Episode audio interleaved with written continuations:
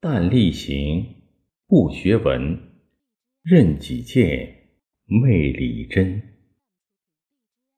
If you do apply your knowledge diligently, but stop studying, you will only do things based on your own opinion, thinking it is correct. In fact, what you know is not the truth. 在学习、工作、生活中只做不学，只是一味的蛮干，不明白道理，就会走弯路，找不到人生的方向和目标。不打开自己的障碍之门，生出智慧之光，真理与谬论相混淆，就会让人生观、价值观、世界观产生误区、执着、偏见、迷茫，容易与他人发生争执。与他人争执就是一种错。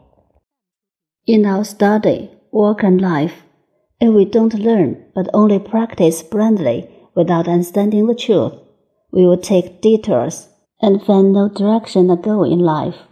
If we don't open the door of our obstacles to have the light of wisdom, truth will be confused with fallacy, and there will be misunderstanding, persistence, prejudice, and confusion in our outlook on life, values, and world outlook, and we will easily have disputes with others.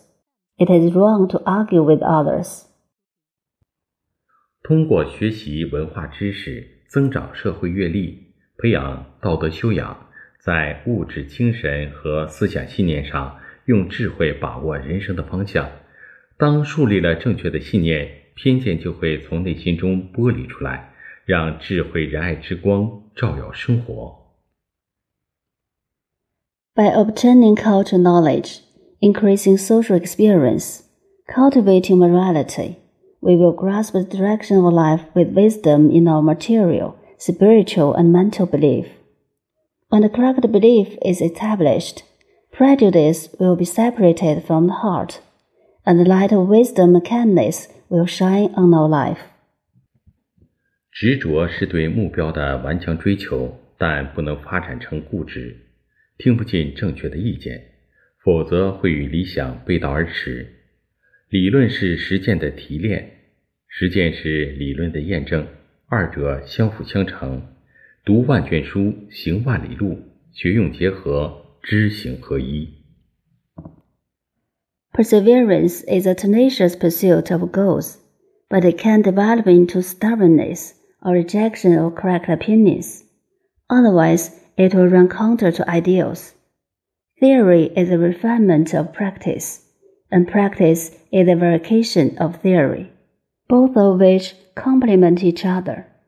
We should read thousand books, travel thousand miles to feel the energy of nature, combine learning with practice, and integrate knowledge with practice.